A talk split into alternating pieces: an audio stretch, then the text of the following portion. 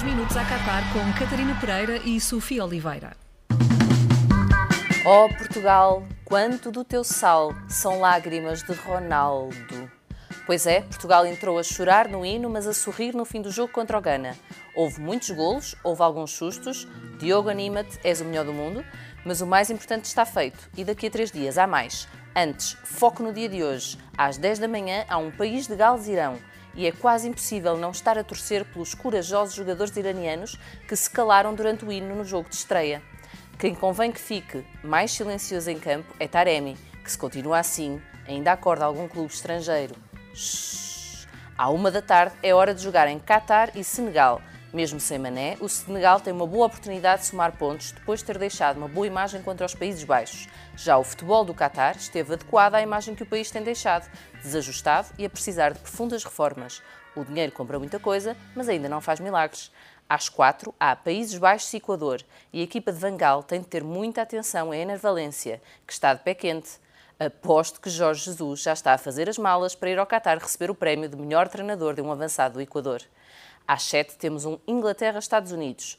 Ao ver os ingleses no primeiro jogo, fiquei com a sensação que o Southgate também anda a receber áudios da Sofia Oliveira.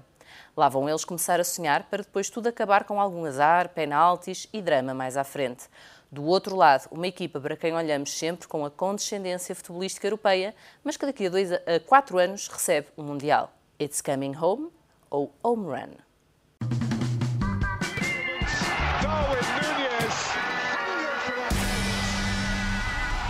A tripla da Sofia.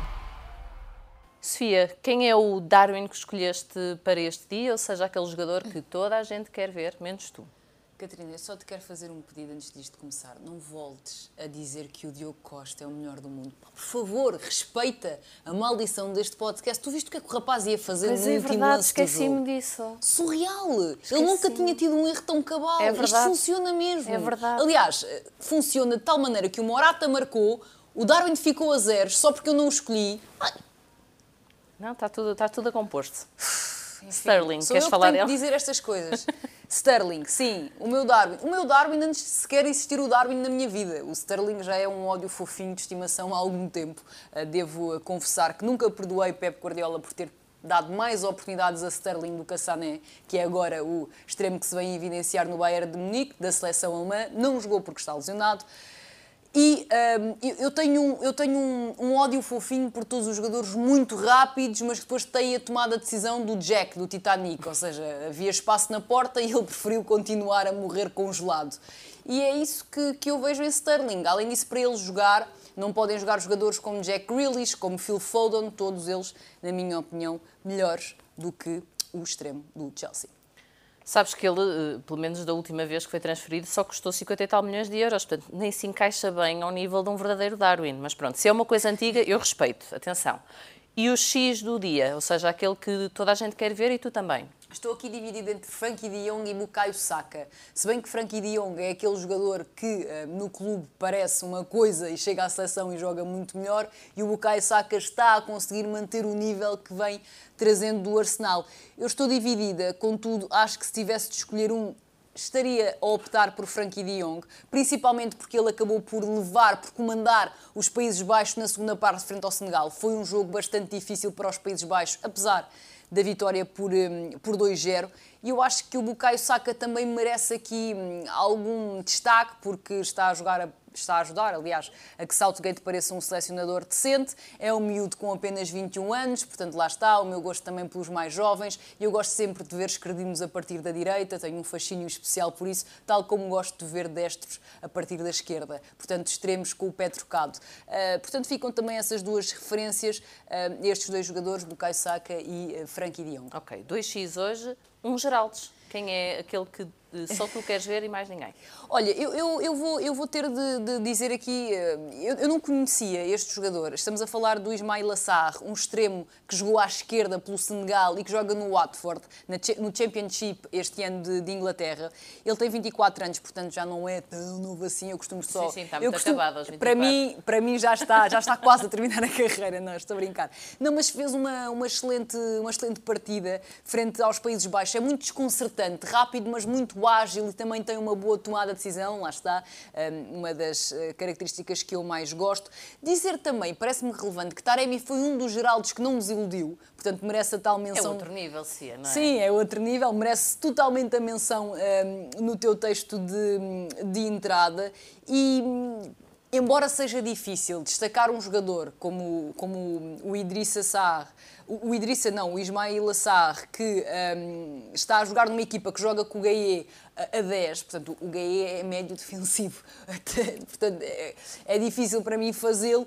Eu acho que ele merece esta, esta distinção. Fiquei bastante agradada com o jogo que fez frente hum, aos Países Baixos e, portanto, é o meu Geraldo de hoje. Muito bem, estamos sempre a aprender contigo. Obrigada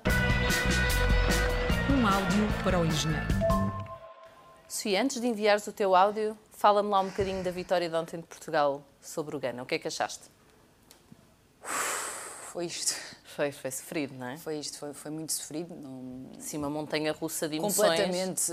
Um... Estava difícil, depois girou fácil, depois girou difícil outra vez, depois podia Sim, ter corrido muito é mal daqueles, no fim. É, foi um daqueles jogos que não, que não tem só uma narrativa, não há um, um, uma história parecida ou semelhante do início ao fim. Houve muitos períodos diferentes, houve claramente um período em que Portugal teve muito mais dificuldades frente a um Gana bastante recuado, a defender em 5-3-2. Isto é difícil para qualquer equipa, até para o sítio do Guardiola, que na última jornada da Premier League perdeu frente ao Brentford exatamente de uma maneira semelhante. O Brentford sempre a defender, o City sempre a atacar e o City a perder. Portanto, isto acontece, não, não, não é hum, uma particularidade de Portugal ter dificuldades contra equipas desta natureza, mas depois, quando o Gana se começou hum, a ir para a frente, começou a perceber que tinha de ir atrás do resultado, realmente aí uh, Portugal melhorou significativamente.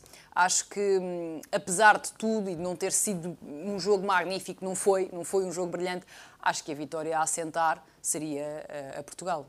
O 11, por acaso, foi mais parecido com o que tu uh, tinhas dado do que o que eu estava à espera. Tu achas que, afinal, Fernando Santos anda a ouvir aí qualquer coisa oh, no telemóvel. Tu, tu não recebes os Félix, vistos? Não, não, não recebi. Mas eu quando vi o Félix a titular pensei, será? Será que o homem anda a ouvir? Não, eh, foi uma boa aposta, eh, nem que seja porque eh, é sempre ótimo obrigar Diego Simeone a ter de levar com o Félix a marcar gols. Só por isso é impagável esta escolha de Fernando Santos. Queres enviar o teu áudio hoje? Vamos lá ver se isto corre bem. Bora lá. Que eu hoje tenho aqui algumas mensagens. Alô, Fernando, desde, desde já, parabéns uh, por esta primeira, primeira vitória.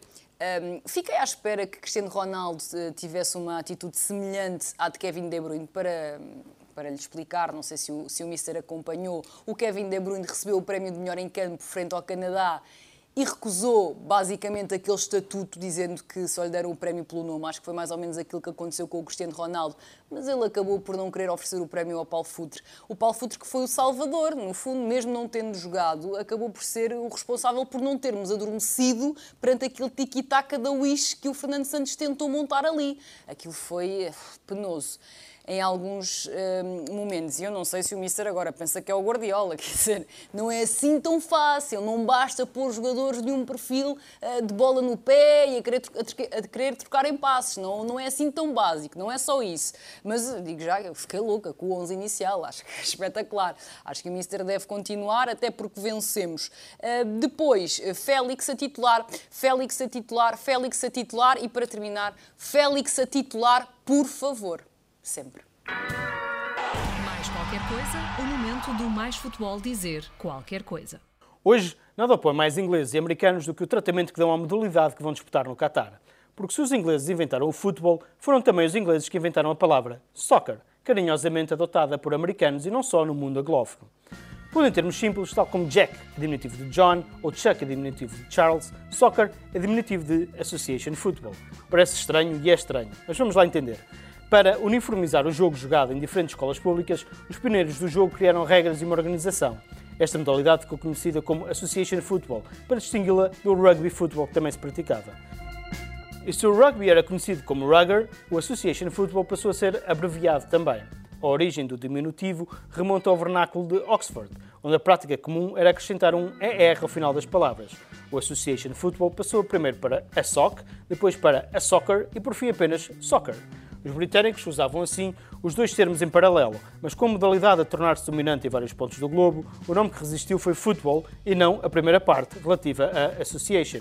Ainda assim, em alguns países anglófonos, como os Estados Unidos e Austrália, foi o diminutivo soccer que prevaleceu. Isto porque surgiram modalidades de pontapé na bola que se sobrepuseram em importância nesses países. O futebol americano nos Estados Unidos, o Aussie Rules, futebol australiano na Austrália. Inglaterra e Estados Unidos já foram oponentes bélicos, hoje serão apenas adversários. Em ambas, parece que a culpa é sempre dos ingleses.